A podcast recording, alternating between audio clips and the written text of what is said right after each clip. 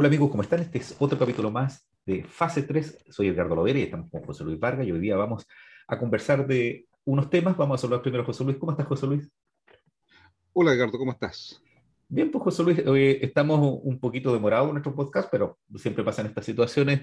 Eh, es un imprevisto y vamos a tratar de comentarles a los amigos que vamos a ver esta semana. Así que te voy a contar, José Luis, tú ya tienes la pauta. Primero, nosotros tuvimos un escándalo la semana pasada referida a la lista del pueblo y vamos a conversar qué sucedió con la lista del pueblo y vamos a tocar de, refilón qué pasó con la candidatura de Marco Enrique Ominami. Para que después hablemos de un tema que nos tiene bastante preocupado porque es una situación que pensábamos que no se iba a producir y que existe un nuevo roce internacional, un conflicto territorial entre Chile y Argentina por límite. Vamos a tratar de explicar más o menos qué dice la prensa y cuál es la sensación que tiene la ciudadanía con respecto a esto.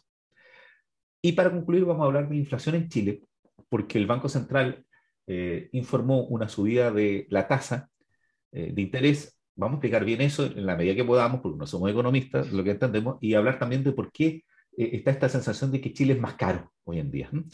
Y de eso va a tratar nuestro capítulo de hoy. Así que si te parece, José Luis, ¿vamos a la primera pausa?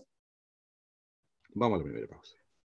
Bueno, esto es fase 3. Soy Edgardo Lovera y José Luis Vargas. Vamos a nuestra primera pausa.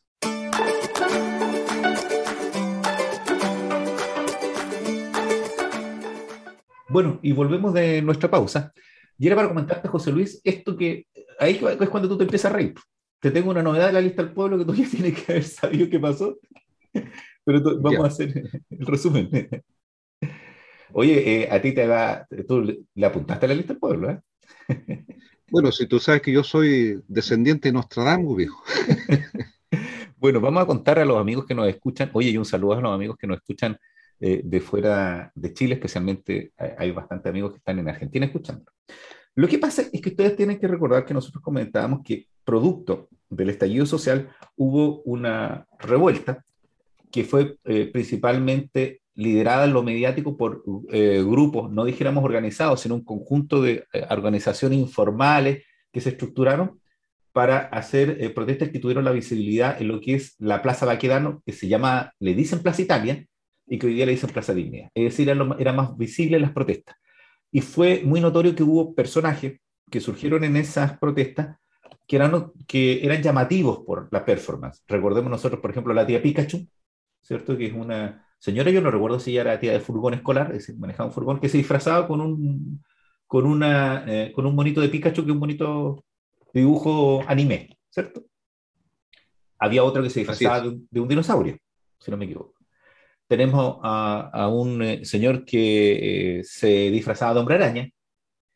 Eh, tenemos la famosa primera fila, que es un conjunto de personas que su función es, en cierta medida, proteger a, a las personas que protestan de, de las fuerzas especiales, ¿cierto? Y usan unos cascos y se disfrazan en cierta medida, ¿cierto? Es llamativo porque no tienen un equipamiento militar, sino tienen un equipamiento que, por ejemplo, el, escudo de una tapa de, de un tarro de basura, por ejemplo. Y entre esos surgió eh, algo muy llamativo que fue producto de una foto que hay una persona que se llama Rojas Vade, que le dicen el pelado porque no tiene pelo, que se hizo famoso porque eh, publicaron una foto de él en medio de una protesta en ese lugar donde decía que él no luchaba contra el cáncer. Dice, no lucho contra el cáncer, lucho para pagar la quimio, salud digna para Chile. Y él contó su historia, que ya había iniciado antes, en función de que él era una víctima de una leucemia y producto de que él estaba en el sistema privado y que esta leucemia no tenía un tratamiento, él estaba comiendo todos sus recursos y estaba luchando para que nadie más tuviera que pagar lo que tenía. Esto llamó mucho la, la atención, especialmente de las personas que vieron esta foto, y él empezó a agarrar notoriedad. Además, porque estaba en la primera fila de las protestas, que es una cuestión que llama mucho la atención. Entonces, eh, producto de eso, él se presentó como constituyente en esta eh, gama de listas independientes, pero principalmente la más grande, que una lista independiente que se llama la lista del pueblo, que es una estructura que se creó para presentarse a la elección. ¿Y qué sucedió? Que él fue una de las votaciones más altas. Tanto así que casi llegó a ser vicepresidente de la convención porque fue el que disputó con el actual vicepresidente el cupo. De hecho, fueron, si no me equivoco, a tres votaciones para que pudiera salir el actual vicepresidente y no salió él. Me refiero de quién estamos hablando, que es el personaje de, la polémica hoy día, que es Rojas Bad.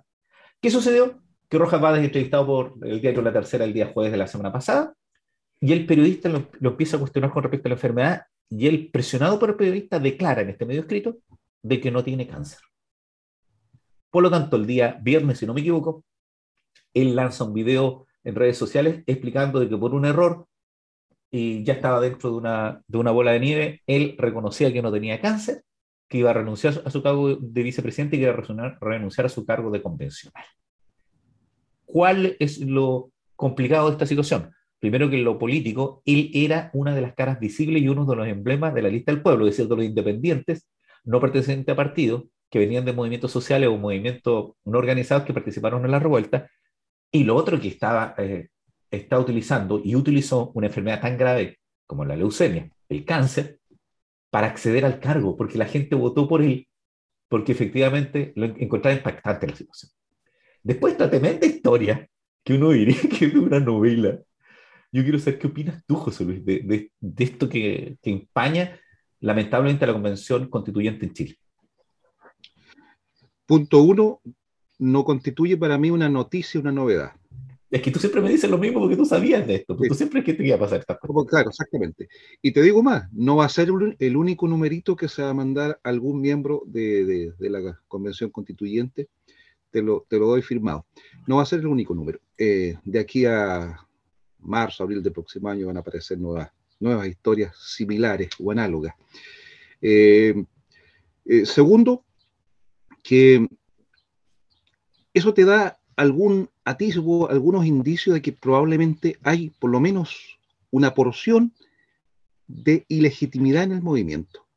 Ya te lo dije, yo creo que Chile tenía problemas, había un diagnóstico que era transversal, había cierta unanimidad en entender que había problemas que resolver, pero no mediante la metodología ni el modo que se está planteando en este momento, cuyos efectos negativos para nuestro país ya son visibles. O sea, ni siquiera podemos hablar de que esto va a suceder a futuro, ya está haciéndose presente ahora. Entonces, eh, esa sería como mi, primer, mi, primer, eh, eh, mi primera opinión respecto de lo que me plantea. Oye, pero mira, hay una cosa que, que pasó previo al estallido social que fue la desacreditación de la organización. Yo te voy a comentar que cuando yo estuve eh, reunido con algunas organizaciones que no eran partidos políticos, me refiero a agrupaciones, asociaciones, por decirlo así, no sé, un club de adultos mayor, por darte un ejemplo. Eh, algunos me decían, oye, pero es que están todas las instituciones desprestigiadas. Y yo dije, sí, inclusive las que representan a la ciudadanía en, en, organizaciones no formales. Me dijeron, ¿pero cómo? Sí, porque la Junta de Vecinos, que es la forma en que se organizan los territorios, también tenían problemas. Porque aquí eh, se apuntó principalmente a las que manejaban estructuras de poder tradicional, es decir, los partidos políticos, los poderes del Estado y los organismos vinculados a los poderes del Estado, como eran las policías, por ejemplo. Pero yo decía que eran todos. Y sabe una cosa, una cosa, Edgardo, que era eh, tema político aparte. Pero había como un, un discursito, una narrativa ética, moral, eh, pretendidamente eh, detentada por este movimiento, vale decir, nosotros somos los modelos de moralidad en, nuestra sociedad chilena versus los políticos tradicionales corruptos, inmorales, etc.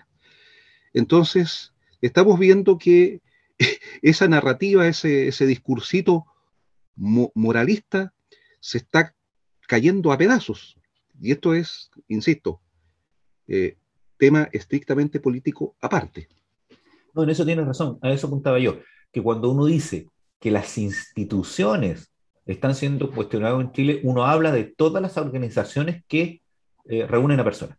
Por ejemplo, hasta un par de meses atrás, la única organización institucional que no tenía problemas, o sea, que no se sabía, era Bomberos de Chile, que siempre era la mejor calificada de todo, y aparecieron las denuncias por abusos y acosos sexuales que tenían, eh, que tenían voluntarias de bomberos.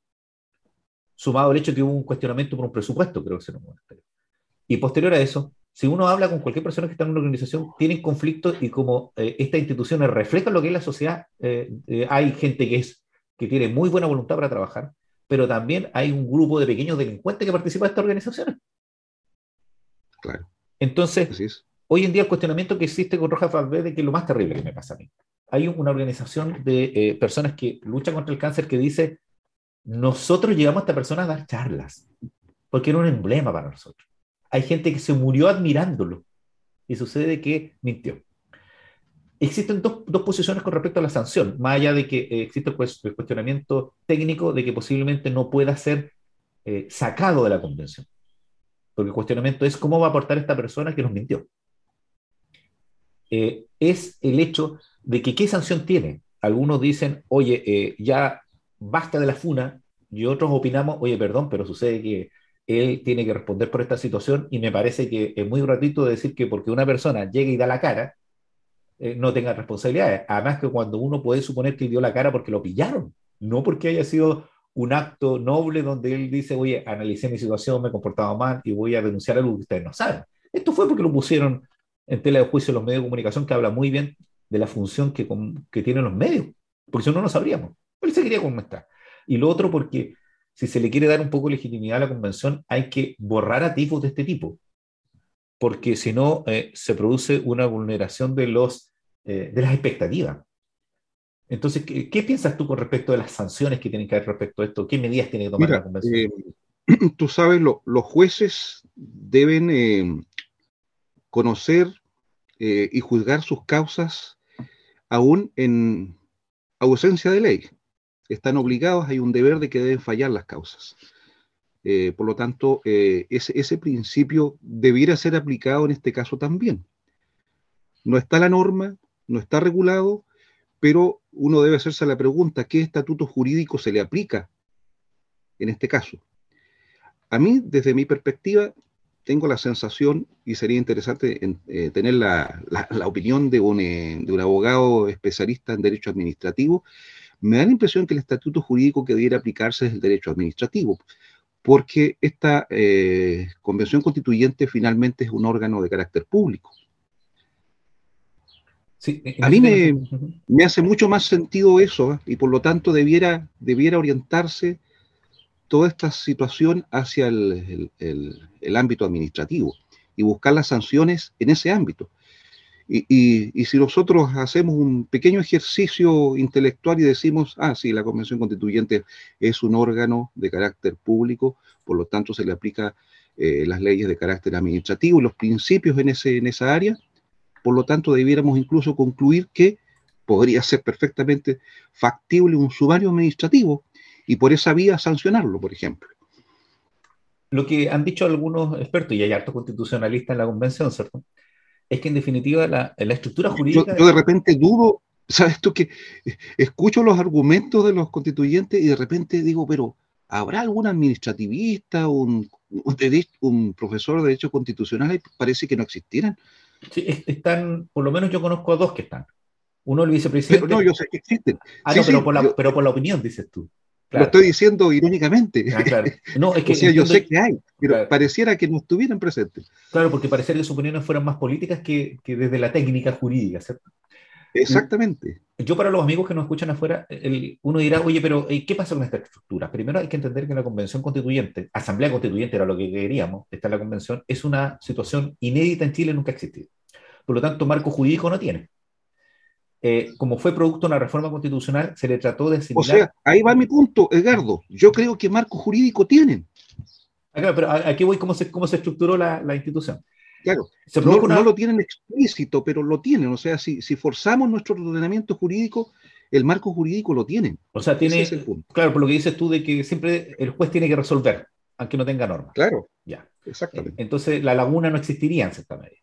Exactamente, la laguna legal no existe, eso es, ese es mi punto. Ya, entonces lo que, yo comentaba era lo siguiente, como esta institución eh, es primera vez que tenemos, no había una estructura específica que se había resuelto, es producto de una modificación constitucional eh, que creó una ley orgánica, entiendo, una ley especial para su regulación, pero que trató de asimilar algunos aspectos a la diputación, es decir, a la legislación que regula los parlamentarios en Chile. Y ahí quedaron algunas, algunos puntos blancos porque hay mucho de la norma de regulación de la Asamblea, de la Convención Constituyente que da autogeneración. Por ejemplo, están discutiendo el reglamento interno donde estarían las sanciones.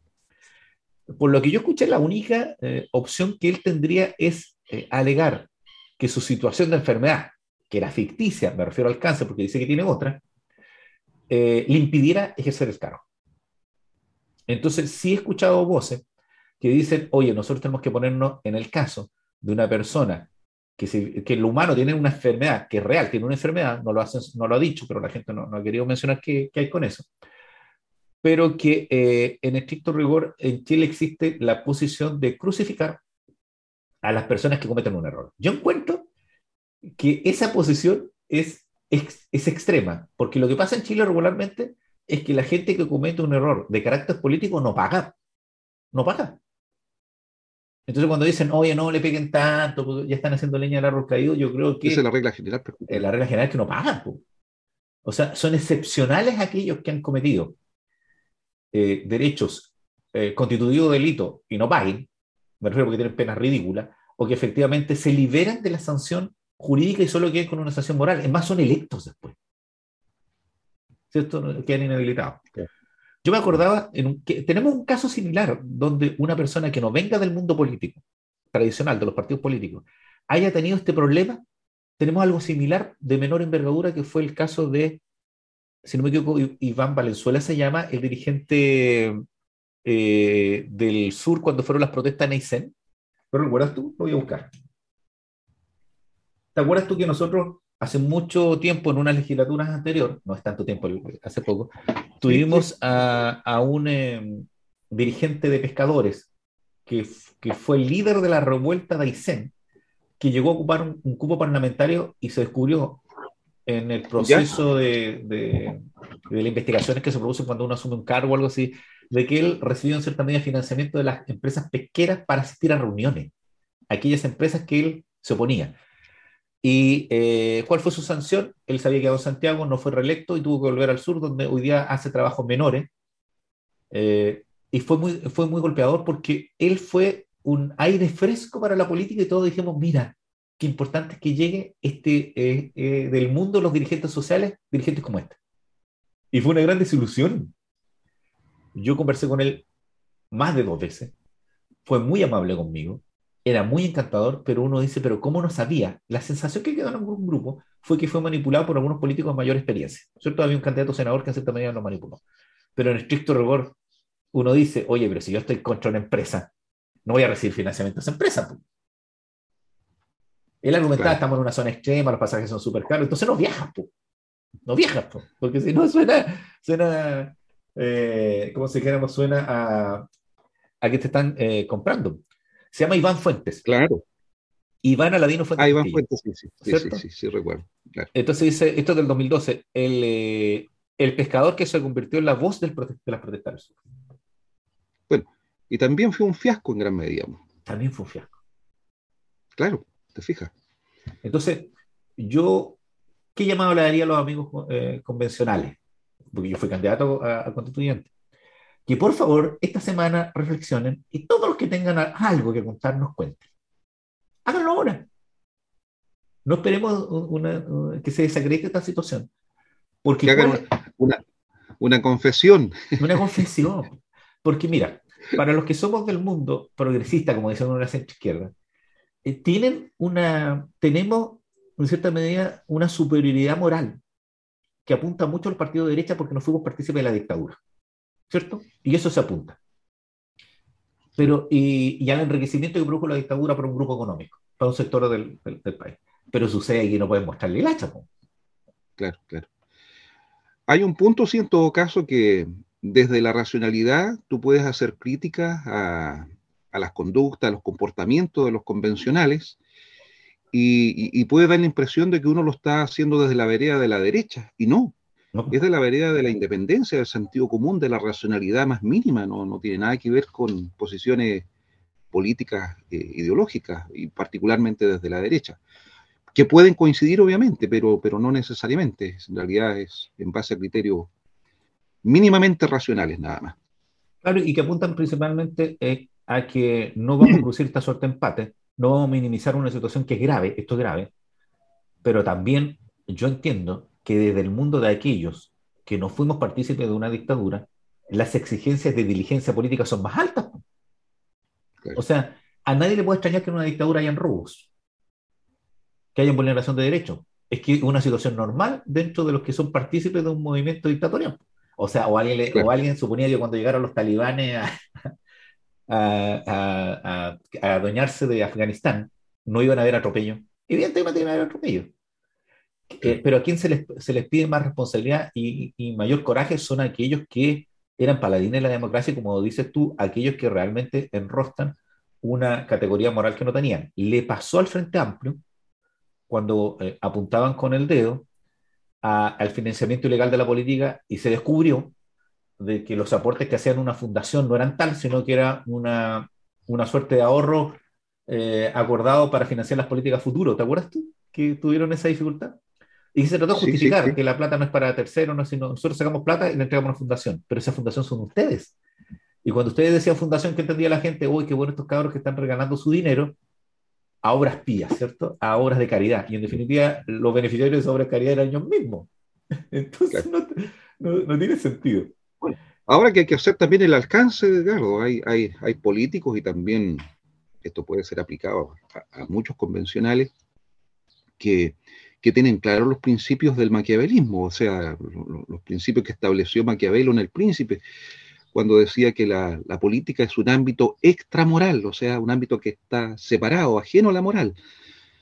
Eh, por lo tanto, mentir, ser incoherente, inconsecuente, es parte del juego nada más.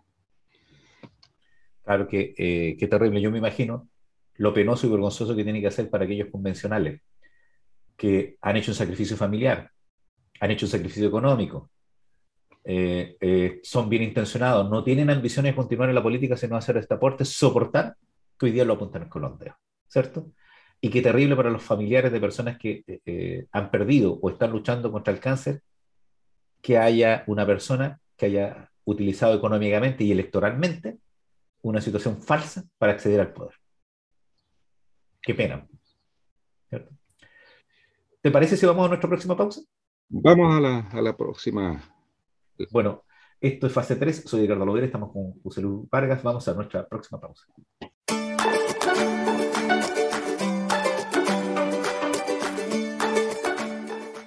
Y volvemos de la pausa.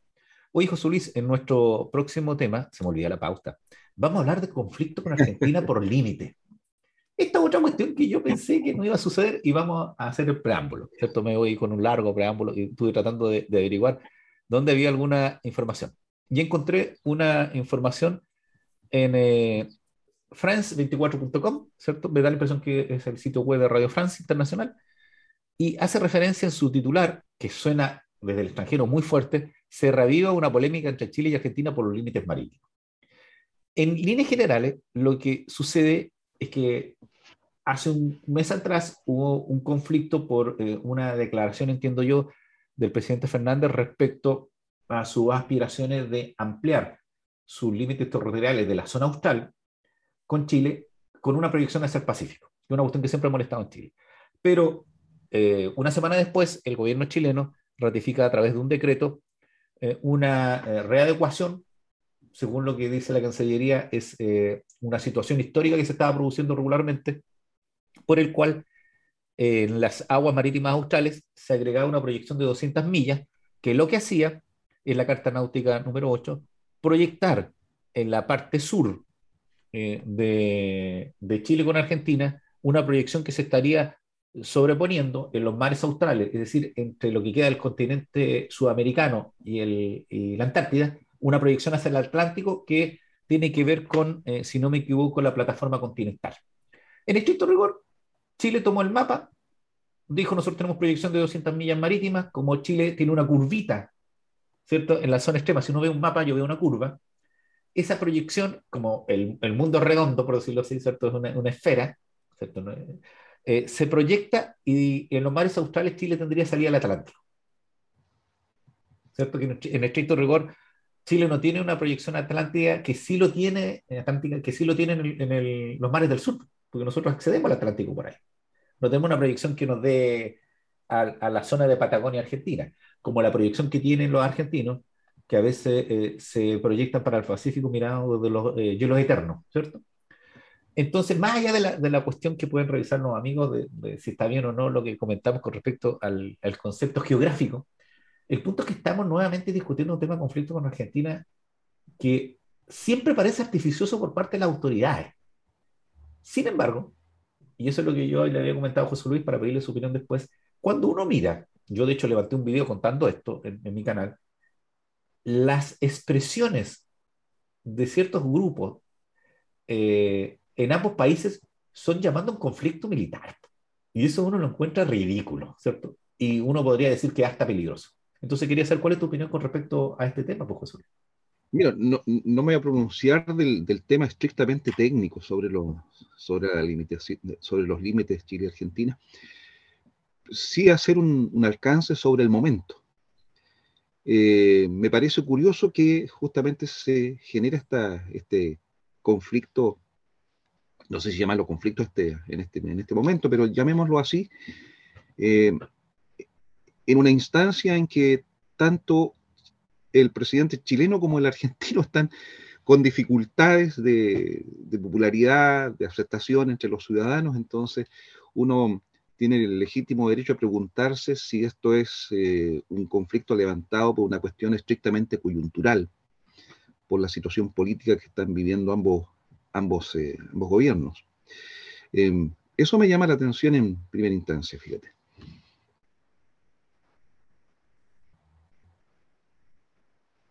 Me demoré un poquito porque tenía apagado todos los micrófonos. Oye, eh, José Luis. ¿Me escuchaste o no? Sí, te escuché. No, sí te escuché. No sé, era yo que había cerrado porque estaba metiendo ruido acá. Lo que pasa es que mientras te escuchaba estaba pensando, eh, claro, eh, en Argentina creo que tienen una suerte de primarias, paso le llaman, un amigo o una amiga que nos escucha en Argentina nos podría postear, y están en definitiva a puertas de, la, eh, de lo que significan los comicios presidenciales o parlamentarios de, de, este ciclo, a fin de año, ¿cierto? Igual que nosotros y por lo tanto uno entiende de que hay ciertas dinámicas eh, donde los partidos gobiernos y la oposición toman algunas posturas para eh, tener más votos. Entre eso se alega que en Argentina el proceso de aumento de vacunación tiene que ver con eso, como que, mira, la discusión es muy maquiavélica. Se frenó la vacunación de los argentinos, cosa de que cuando fuera muy cercano a la elección, se vacunara a la gente para que quedara la sensación que estamos cumpliendo. Y sin duda alguna, los conflictos territoriales siempre avivan a sectores que tal vez no se sientan muy representados por el gobierno actual, pero aviva los nacionalismos. Nosotros nos reímos cuando se vienen las elecciones en Bolivia y aparecen candidatos presidenciales que vuelven a argumentar, vamos a llevar a Chile a los tribunales internacionales. Eh, buen punto, claro. Para allá apuntaba mi argumento, precisamente.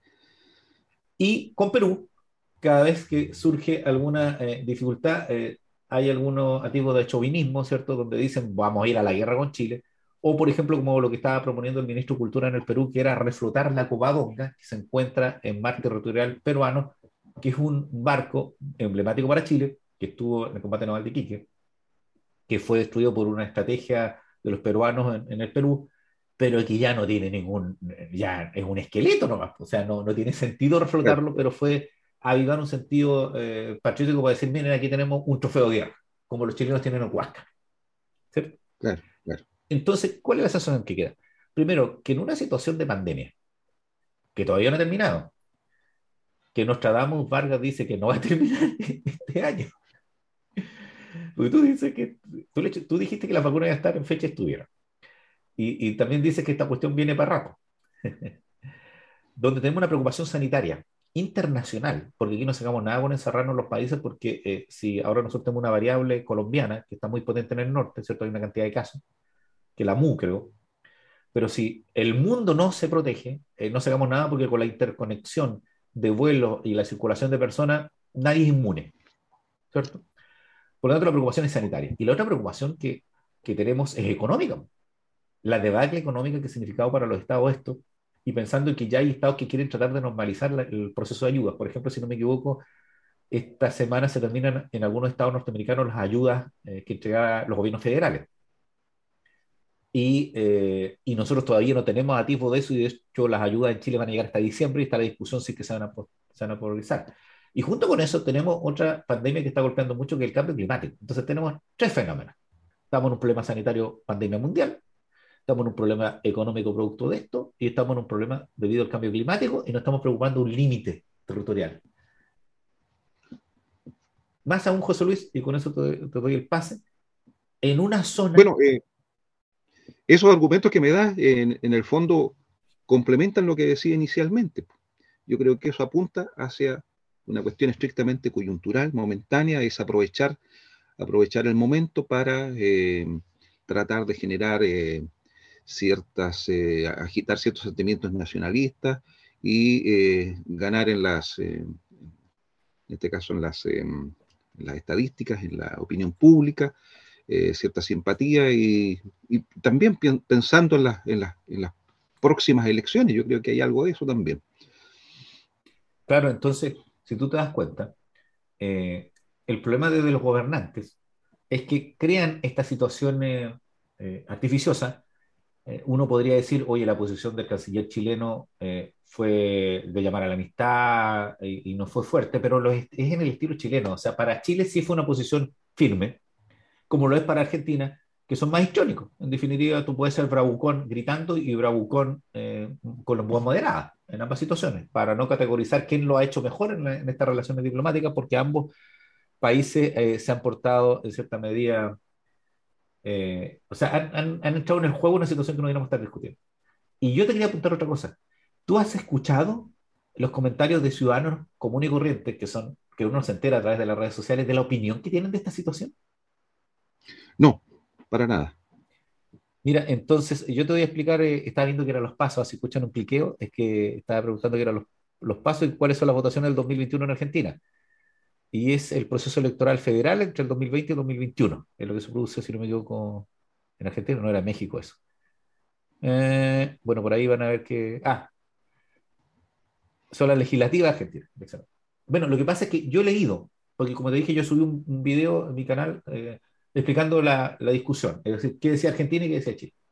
Y abajo hay una pila de personas, un conjunto de, de amigos que postean en, mi web, que mayoritariamente apuntan a que no, los argentinos ya no hicieron esto, desde el punto de vista de los chilenos, ya no hicieron esto los argentinos, no tienen capacidad militar para atacarnos, debiéramos contestar para recordar lo que pasó en el 78, hemos perdido territorio, recuerden la Patagonia. Y por otro lado, diciendo, no, los chilenos ayudaron a los británicos para la, la guerra de las Islas de la Malvinas y debiéramos haber ido a guerra el 78 porque habríamos barrido con esto de gallo. Hay posiciones también de personeros muy fuertes. Entonces, ¿cuál es la sensación que queda? Primero, que eh, hay todavía un sector de la población que tiene un encono muy grande, está muy molesta con la otra nacionalidad, sean chilenos con argentinos, argentinos con chilenos. Situación que, que es bastante ridícula porque todos los conflictos que hemos tenido territoriales con, con Chile han sido artificiosos y los últimos fueron generados un proceso de dictadura. O sea, que alguien me diga que nosotros teníamos un gobierno representativo que casi nos llevó a la guerra, que fue el gobierno Pinochet. Y la misma situación tenían los argentinos. Y uno podría suponer que si hubiéramos estado en un Estado democrático, eso no hubiera sucedido. Porque a ambos les convenía eh, el aglutinar las posiciones de, de sus gobiernos dictatoriales en una causa que los quitara de la problemática que tenían, que era el hambre en Chile y la violación de los derechos humanos, situación que también sufría, violación de derechos humanos que sufría la gente. Entonces, ¿cómo puede haber gente que se preste para esto? O sea, ¿cómo no, no entienden cuando dicen los chilenos apoyaron a Inglaterra? Nosotros no apoyamos a Inglaterra. Fue el gobierno de Chile. Tanto sí que vean que Margaret Thatcher fue a visitar a Pinochet a, a Inglaterra cuando estuvo detenido. Que también hayan chilenos que se hayan sumado a la situación de, oye, vamos a guerra, son los mismos chilenos que no van a ir al cantón de reclutamiento a ponerse voluntarios. Porque hay gente que dice, vamos a las armas y que tienen la certeza de que jamás van a ser voluntarios para ir a la guerra. ¿Qué te parece, José Luis? Sí, mira, no, no, no sé si ese, ese sentimiento anti-argentino existe en los chilenos. Yo observo que un argentino en Chile no, tiene ninguna rechifla eh, de parte de nadie, o sea, ni siquiera un, eh, un comentario relativo a eso, que sé yo, me, consta, estaba en reuniones sociales y, y no se observa ese sentimiento anti-argentino. Por lo menos es lo que yo percibo así, no, tengo un, este no es un conocimiento científico ni, sociológico, ninguna cosa tan, tan profunda, pero es, la percepción a primera vista que tengo. En, cierta medida lo que uno, uno se mueve en sus sectores. Entendamos que hay sectores, como todas las dos sociedades, sectores que son mucho más nacionalistas.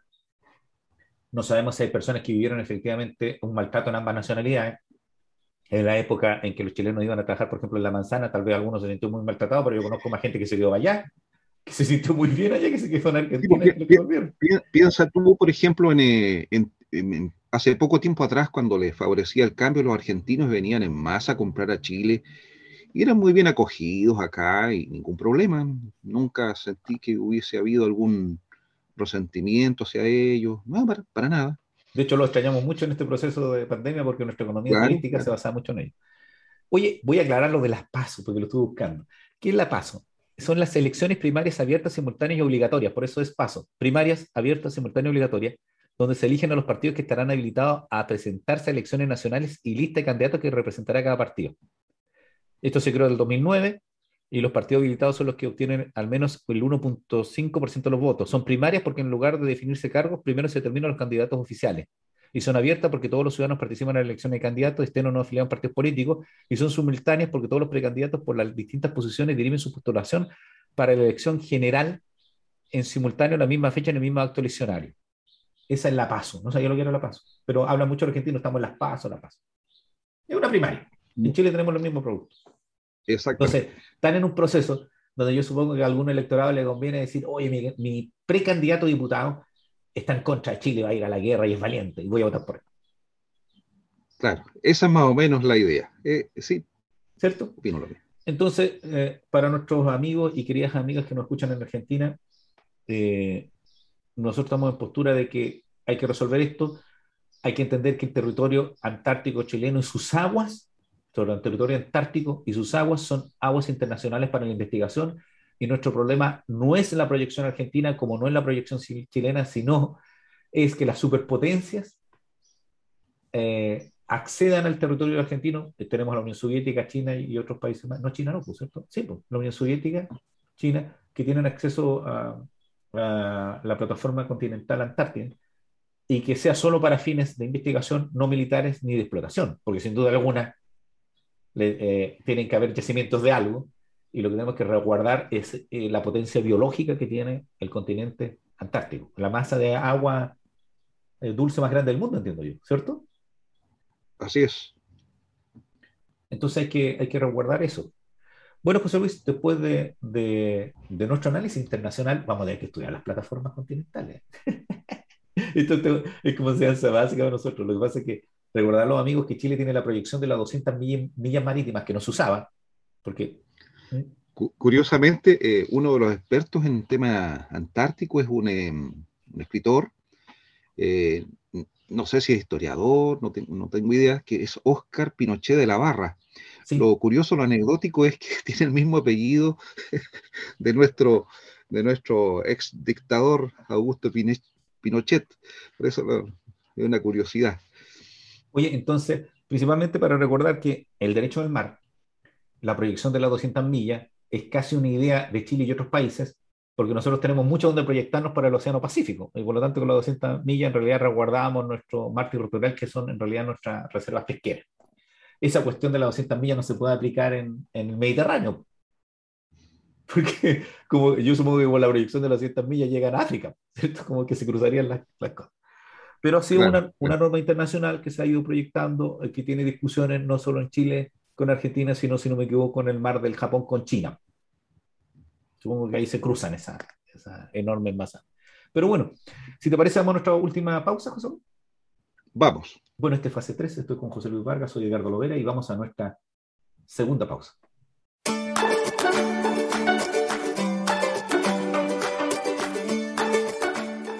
Y volvemos de nuestra pausa esta es fase 3 y vamos a hablar de eh, un tema que, que, ha llamado la atención, que tiene que ver con la situación de inflación que está viviendo Chile, ya un comentario que existe con respecto a si es caro o no vivir acá.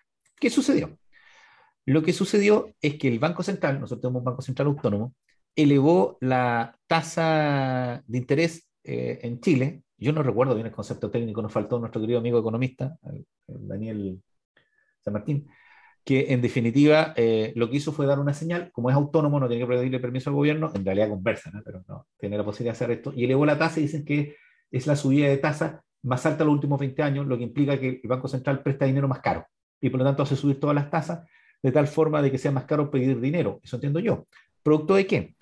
producto de que eh, ha habido una subida de precio porque la gente al acceder a más dinero, uno dirá, pero ¿cómo si estamos en pandemia? Sí, porque eh, por el primero, segundo y tercer retiro de la AFP, la gente tuvo un acceso de dinero muy fuerte, se produjo una, un aumento de la compra de ciertos bienes, además que carecíamos de algunos bienes, por ser eh, el caso más notorio, los autos.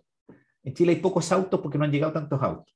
Entonces llegamos a un contrasentido que los autos usados, que antes uno lo compraba con 30% de descuento de su valor original, dependiendo del año, llegaron a costar eh, más caro que un auto nuevo, porque no había autos nuevos.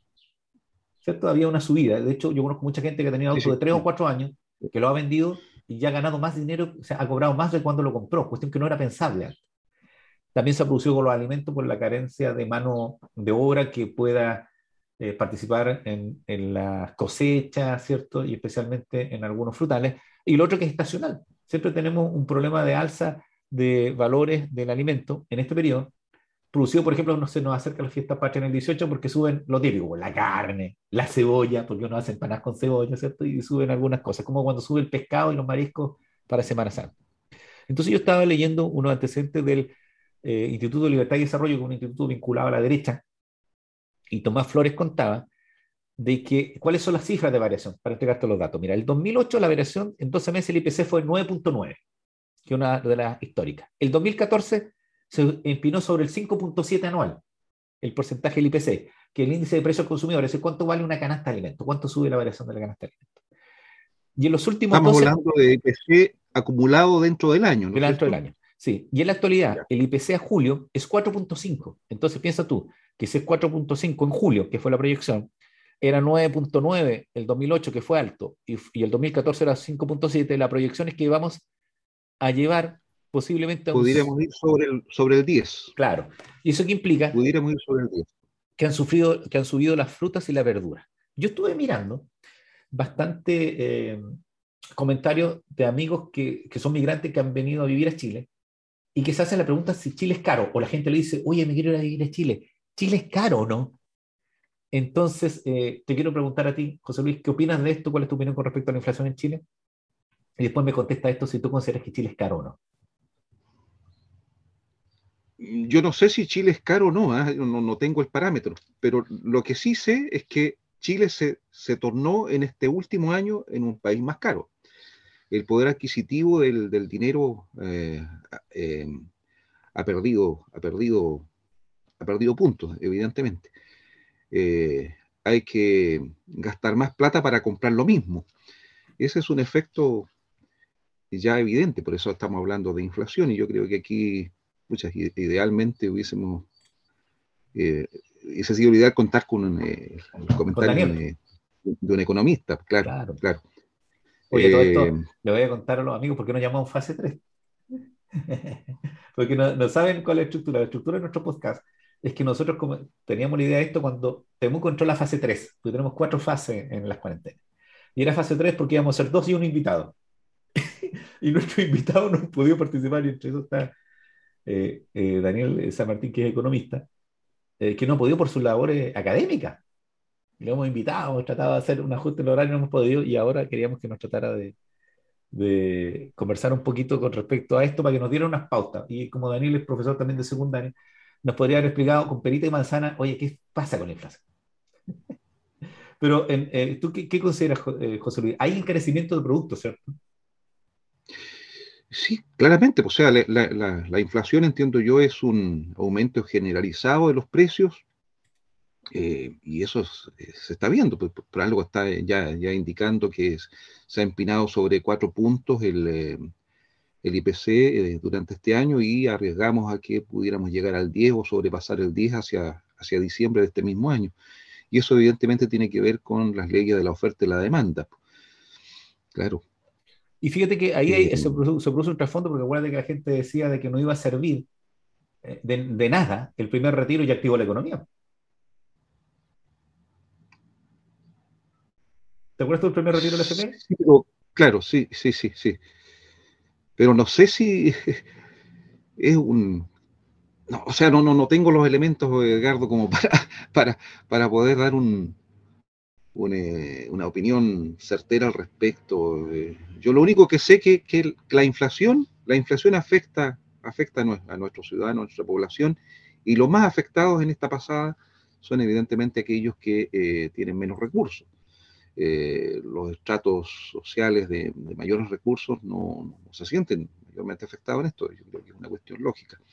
Entonces, afecta el bolsillo de los más pobres, en definitiva. Eh, y eso debiera preocupar a las autoridades públicas. Entonces, este, este afán paternalista que tiene alguna justificación en cierto nivel, finalmente se traduce en efectos negativos para la población misma que se pretende ayudar. Entonces hay como una contradicción en los términos y eso es lo que observo a simple vista. Sí, oye, yo quería hacer una fe de rata porque yo dije eh, Daniel San Martín, se enojar Daniel. Es que Daniel es Daniel González San Martín, me acordaba más de San Martín, sería por lo de Argentina. Entonces él es el economista que, a veces nos colabora en algunos podcasts. Oye, yo estuve buscando unos datos respecto a la inflación, mira. Según el informe sobre el costo de vida global, publicado el pasado marzo, esto fue el 2019, eh, por el seminario de Economist, Santiago es la cuarta ciudad más cara de América Latina para vivir. En esa época, nuestra capital tenía un costo equivalente al 66% de lo que vale vivir en Nueva York. Yo te podría decir de lo que yo he observado, eh, eh, creo que las ciudades más caras son Santiago de Chile, entiendo que una brasileña que podría ser Sao Paulo, y me da la impresión que muchos amigos me dicen que Montevideo es caro, que Uruguay es caro. Lo que pasa es que hay algunos valores que uno estima y uno entiende que en esta pandemia tienen que ser eh, caros, ¿no es cierto? Por ejemplo, el costo de la carne. Uno dirá, oye, pero que en Argentina la, carne tiene que ser barata, pero hay exceso de Argentina igual que exceso de carne en Argentina y Uruguay, pero no es tan así ahora. Como la gente podría decir, oye, es barato vivir en, eh, eh, en, el norte, porque los sueldos son altos, pero los arriendos son carísimos. ¿Cierto? Nosotros tenemos amigos en el norte, siempre te dicen que es caro el arriendo y hay otra, otra cosa que ellos consumen que nosotros no consumimos, que es el agua envasada. ¿Ya?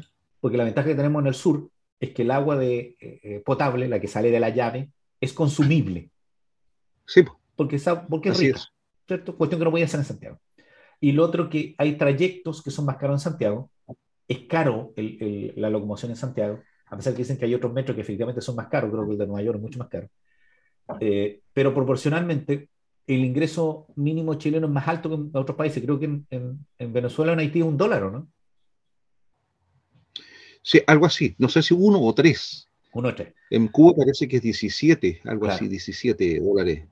Entonces, sí lo eh. que, se tienen que estar riendo los amigos argentinos es que dicen, eh, che, ustedes no tienen inflación, o sea, ustedes no saben lo que es la inflación, porque ellos tienen una inflación muy galopante, ¿cierto? Que es extrema.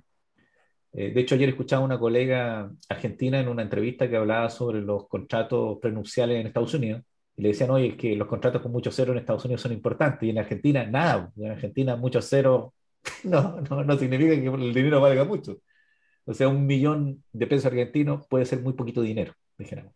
Entonces nos preocupa porque efectivamente el año pasado hubo informaciones de la Organización Mundial de Alimentos, de la FAO, de que decía que producto de la falta de mano de obra para de mano de obra agrícola, eh, y de la pérdida de productos alimenticios para la gran industria. Por ejemplo, en Miami se votó alimento porque el turismo no requiso alimentos, no, no, necesitaban, no habían cruceros, me acuerdo de los cruceros, no, habían, no se podían llevar piña en los cruceros, pero uno trabaja en la agricultura de un año para otro. Por lo tanto, la dificultad está en que el año pasado, en plena pandemia, hubo poca, eh, poca plantación, por decirlo así. Y hay gente que no quiso correr el riesgo. Es decir, no sé, pues, José Luis, si ¿Para qué voy a plantar frambuesa el año pasado? Si estamos en pandemia y posiblemente siga esto el próximo año y no la pueda exportar. Entonces, va a haber, un, Va a haber un encarecimiento del producto.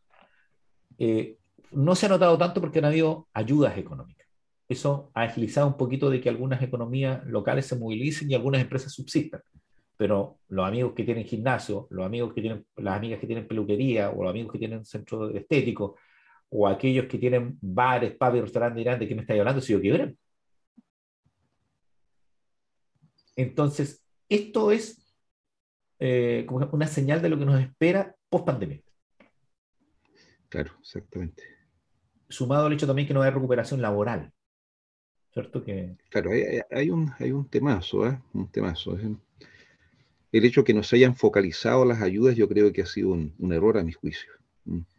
Sí, pues entonces. Eh, sí. Te escucho. claro, que, claro, que el, hecho de que no se hayan focalizado, insisto, las ayudas, yo creo que ha sido un, un, craso error, fíjate, porque ha llegado ayuda a personas que no lo necesitan objetivamente, a muchas personas, no estamos hablando de pocas, muchísimas, miles de personas que han recibido ayuda sin necesitarlo. Y entonces también esto ha generado un tema, me estoy acordando aquí del famoso filósofo chino Wang Su, no sé si lo, lo ubicas, que es un taoísta muy importante chino del siglo IV antes de Cristo, que decía que si, si das un pescado a un hombre, se alimentará una vez. Si le enseñas a pescar, se alimentará toda su vida. Es muy conocido este, este pensamiento de Wang Su. Entonces yo creo que se les olvidó a las autoridades públicas este, este principio. Yo creo que ese paternalismo sentimentalista, excesivo, cuando no es objetivamente necesario para toda una población, sino que focalizadamente a algunos sectores, yo creo que se traduce finalmente en estos errores garrafales y después se pagan las consecuencias, después vienen los llantos. Claro. Yo entiendo que el problema que tenemos nosotros es que el tipo de ayuda que estamos recibiendo hoy día, ¿cierto? Que es más universal, debiera haber sido el año pasado. Porque sin duda... O sea, depende. el año pasado, en la medida que, que se hubiese necesitado, ¿Mm? Y en la medida que se trate de personas que objetivamente lo necesitaban. Claro, lo que, lo que voy yo es que recordemos que la primera ayuda que fue el IFE, que, que, fue muy, muy circunscrito a un grupo de personas, lo que pasó con las cajas, fueron 60 mil pesos. Entonces, eh, mi argumento es, si las cifras que están entregando hoy día, que son tres tipos de aportes, que son para más del 80% de la población, que antes no fue así, se hubiera hecho el año pasado, los problemas económicos de la población hubieran sido menores ahora y hoy día no hubiéramos requerido tanta ayuda porque hubiera habido un poquito más de estabilidad. Pero también hay una sensación que es, ah, ve que pueden dar más, porque antes no Pero te entiendo, tú estás diciendo que esta ayuda, esta ayuda al 80% debió haber sido hace un año atrás. Para el 80%, no estoy de acuerdo. lo que pasa, ¿por qué? es que era por la pérdida del empleo. Porque principalmente la pérdida de empleo que... Es que nunca el 80% de la población per se iba a tener la necesidad de esas ayudas. O sea, había que eh, por eso te digo, tenía que focalizarse, había ahí un problema. No, lo que pasa es que yo apuntaba lo siguiente, que cuando no se focalizó el año pasado, quedó la sensación en la población que lo que sucedía no era que se quisiera resguardar, que no era que se fuera mm, racional en la ayuda, sino que simplemente no se quería ayudar, se quería salvar la economía. Y cuando tú empezaste progresivamente a aumentar esa ayuda y llegaste a lo que tenemos ahora, queda la sensación de que ve que se podía y por lo tanto yo quiero más, porque no me dieron antes. Entonces pasa lo mismo. Que mira, lo voy a poner con un ejemplo. lo que produjo el estallido social, o sea, el hito fue los 30 pesos de subida en el metro. ¿Cierto? Los 30 pesos que se iban a subir el metro. Eh, según lo que entiendo yo, el gasto de inversión por la destrucción que hubo en el metro es superior a haber subido esos 30 pesos. O sea, si el argumento era el metro necesitaba 2 mil millones de pesos para seguir funcionando y tenemos que subir 30 pesos, el costo de la reparación era más alta. Por lo tanto, pero, que eso, pero e, eso plantea una, situación hipotética un poco imposible, porque eso significa que las autoridades tendrían que se plantear ahora, oye, vamos a subir 30 pesos, pero sabemos que dentro de un par de meses o a la semana siguiente vamos a tener la destrucción del metro, eh, que nos va a significar X cantidad de millones de dólares, y esa reparación es, es que claro, o sea, nadie. No, podía saber. No, pero. Nadie, nadie, tiene una bola de cristal. Voy en el hecho de que eh, el castigo para la, para la clase media, los estratos populares de una subida de eso no fue evaluado de forma tal que no pudiera impedir que hubiera eh, revuelta, porque eso fue informado. Hay un informe que, si no, me, que, si no me equivoco, hizo una unidad que fue contratada en la Universidad de Chile que alertó de las posibilidades de, porque el impacto social se mide. Claro, claro, claro. y por lo tanto decía, oye, inyecten más dinero nomás, y, o privilegien a ciertos sectores, porque acuérdate que después se hizo. Entonces, ¿cuál es la sensación que le queda a la gente? Se dice que no se puede, es lo típico en las negociaciones colectivas, se dice que no se puede subir el sueldo, pero usted lo sube. Si vamos a protestar, lo sube. Entonces se podía. Entonces, en las ayudas quedó la sensación de que usted me dio 60 porque ese es lo máximo que no podía dar, pero sucede que si yo lo aprieto un poquito me puede dar más. Entonces yo quiero más ahora. Mi argumento, va a ir terminando porque estamos mi argumento es, si la ayuda hubiera sido más fuerte al principio de la pandemia, no requeriríamos tanta ayuda ahora porque habrían personas que no habrían llegado a las situaciones de endeudamiento, a la pérdida de empleo o a las situaciones que hicieron que eh, se calentara más el ánimo con respecto a que no me están ayudando. que fue lo que sucedió con los alimentos.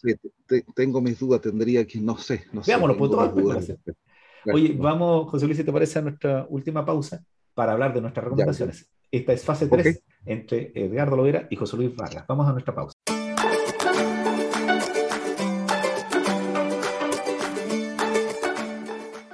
Y volvimos de la pausa. Estábamos acalorados en la conversación anterior. Oye, eh, es con respecto a nuestras recomendaciones. Eh, José Luis, voy a partir yo con mi recomendación, ¿te parece? Dale. Mira, yo esta semana, eh, el fin de semana en realidad, aproveché de ver una serie que me había recomendado mi, mi señora, que yo la había, no la había visto, que es una serie de Netflix que se llama Poco Ortodoxa, es una miniserie eh, que tiene cuatro capítulos, aparecen cinco porque el quinto es como lo que no se vio, y que habla de una, una vertiente de la religión judía que son los judíos ortodoxos. Pero más allá de, de ver cómo funciona los judíos ortodoxos, que principalmente apuntan a que ellos son muy cerrados, muy enclaustrados y guardan mucho sus tradiciones porque fue una de las fue una de las eh, secciones de la religión judía en Alemania y en los países europeos que fue más golpeada por, eh, por el, holocausto, nazi, ¿cierto? Por, la muerte de ellos. Entonces, como que casi desaparecieron y por lo tanto ellos han tratado de resguardar sus tradiciones. Y cuenta la historia de, de una, ¿cómo podríamos decir? Una, una muchacha que dentro de esas tradiciones eh, se le se produce una negociación por su matrimonio, o sea, no una negociación, se acuerda un matrimonio, y ella se llama Esti, y ella se casa con una persona y en realidad no, no funciona el matrimonio. En realidad ella, no, ella se siente que es distinta, y es porque está en cierta medida eh, encarcelada por, por su cultura. Entonces uno podría suponer, y lo que yo suponía, es que esta eh, producción que se basa en un libro, ah, lo voy a decir, es un libro de Deborah Feldman que ayudó en la, serie, uno podría imaginarse, ah, esta niña tiene que estar en Israel y por lo tanto se sentía perseguida. Y no podía arrancar de esta, por decirlo así, como una secta, podría decir uno. Hoy se han los judíos ortodoxos, no son una secta. Pero no, no se conllevaba con las libertades que tenía una mujer en ese periodo. Pero fíjate que ella vive en esa comunidad, eh, en esa comunidad, mira, voy a ver bien el nombre. Ellos son a ver, ¿cómo se llaman? Ish, una cosa así son, creo, judío ortodoxo de la comunidad de Satmar de Nueva York. Ella está en Nueva York. Ya. Entonces, toda esta discusión que ella tiene, hasídica, se llama la judía ortodoxa hasídica de Stadman, eh, es, oye, pero si tú estás en Nueva York, una ciudad donde hay tanta libertad y tú me dices que tú te sientes eh, encarcelada por una religión de tu marido, ¿por qué no huyes? Pero la discusión es, eh, las limitantes mentales que ella tiene porque siente que traiciona su religión, su familia y su cultura si ella se libera. ¿Y dónde huye? Huye a Alemania.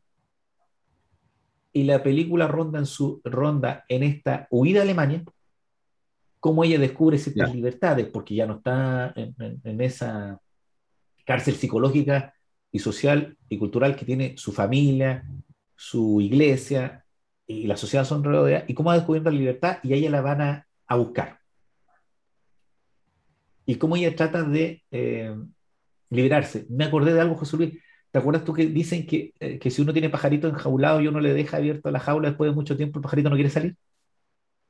Así es. Y si sale, vuelve a la jaula. Ese es el cine. Yo le llamaría a, a los amigos que vieran esto porque apunta mucho. Yo me acordé de las mujeres que son víctimas de violencia intrafamiliar, que uno dice, pero ¿por qué no te fuiste? Es que no sabía dónde ir es que pensaba que fuera la casa no valía. Que lo mismo que le pasa a ella porque hay muchas, en todas las religiones y en todos los grupos sociales, personas que se sienten encarceladas y están encarceladas psicológicamente. Así que la recomendación es de Poco Ortodoxa, una serie que está en Netflix, que eh, habla con respecto a este drama. Es una, película germano-estadounidense que eh, fue lanzada en, en, marzo del 2020 y que habla con respecto a la situación que vive una mujer que está en una comunidad muy ortodoxa, que tiene que ver con una religión acá, pero que se libera de esa carga, de esa carga social. Así que muy recomendable. Esa es mi recomendación para esta semana. Perfecto. ¿Y, la tuya, José Luis? La mía en esta oportunidad también tiene que ver con la libertad. Eh, y es un texto, un libro de un em, escritor ensayista búlgaro que se llama, a ver si lo pronuncio bien, y yo creo que va a ser difícil, ¿eh? pero voy a intentarlo, es Betan Todorov. El libro se llama Los enemigos íntimos de la democracia. En líneas generales, este libro trata de lo siguiente. El, planteamiento de este, de este, ensayista es que em, normalmente nos preocupamos de los enemigos externos de la democracia, ya sea los terrorismos islamistas, los extremismos religiosos, los regímenes dictatoriales, pero dice, ojo, que hay también enemigos internos de la democracia. Y así, por señalar algunos, él dice, por ejemplo, hay que poner atención a estos enemigos como los eh, ultraliberalismos, eh, los anarquismos, eh, también habla del, de los populismos y la xenofobia, esos son típicos enemigos internos de la democracia a los cuales hay que poner atención. entonces, este es un, llamado a, preocuparnos por nuestras democracias, a cuidarlas, porque de pronto aparecen ahí determinadas enfermedades internas de este organismo llamado democracia y eh, es bueno poner ojo en esto y no encantarnos con los cantos de sirena, eso es. ¿Lo repites el autor y el nombre del libro, José Luis? Sí, lo repito, se llama Los enemigos íntimos de la democracia y el autor es, es Betan Todorov. Me acordaste que hay dos libros que recomiendan mucho. Uno es ¿Por qué cae en la democracia? que es un análisis que ah, realiza, ¿cierto? Y lo otro, los retornos a los fascismos. ¿eh? Ojo que hay, hay, hay eh, varios textos con ese título, pero hay un clásico, ¿Por qué caen las democracias? de un, eh, de un francés, que en este momento, a ver si François, Jean-François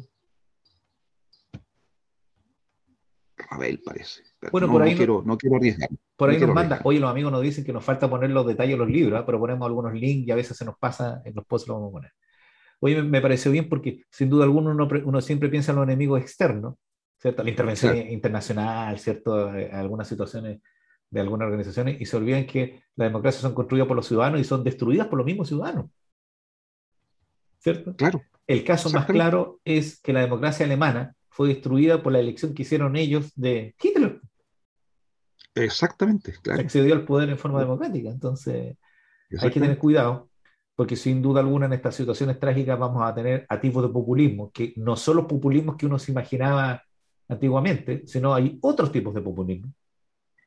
Y, por ejemplo, y el, canto de sirena, digámoslo así, el canto de sirena de, Hitler fue tan hermoso mm. para los oídos de muchos que incluso llegó a encantar a eximios filósofos, o sea, tipos que uno diría, ¿cómo este tipo pudo, pudo caer en esto? Como por ejemplo el famoso autor de Ser y Tiempo de Martin Heidegger, que yo lo, considero un cerebro del siglo XX.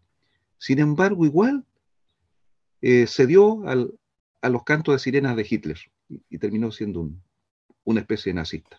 Bueno, gracias por tu recomendación. Le recordamos a los amigos que vamos a poner abajo de, la información de los posts en las distintas redes sociales que estamos y en Anchur, Spotify y TUM, que estamos eh, subiendo nuestro podcast. Creo que también estamos en Google Podcast para que nos puedan escuchar. Ah, un agradecimiento a los amigos que nos han escrito y que nos dicen que nos han agregado a nuestra playlist, así que estamos muy contentos porque la conversación es entre nosotros, pero la idea es que puedan escucharnos y comentarnos. Así que, eh, José Luis, un saludo para los amigos, las últimas palabras. Bueno, que lo pasen muy bien y mis mejores deseos para todos. Bueno, esto fue fase 3 entre Edgardo Lovera y José Luis Vargas. Así que un gusto, amigos. Nos vemos en el próximo capítulo.